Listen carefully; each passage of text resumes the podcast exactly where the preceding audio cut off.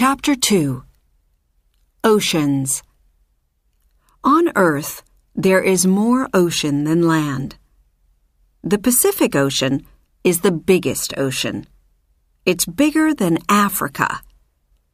Did you know that there are mountains and valleys under the ocean? Some of these mountains are bigger than the biggest mountains on land. In the deepest parts of the ocean, the water is 10 kilometers deep. The water in the ocean is always moving. Waves hit the land and break the rocks.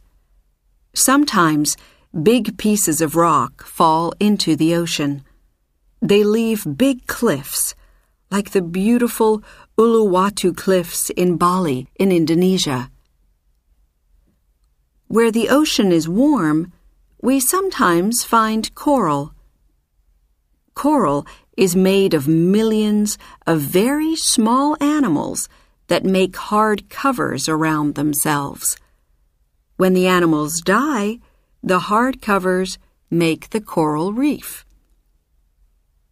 The Great Barrier Reef near Australia is the biggest coral reef in the world. It's 2,600 kilometers long. Sea turtles, dolphins, and many other amazing animals live there. Discover.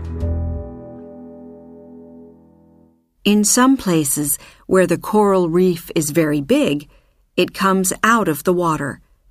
It makes a small island.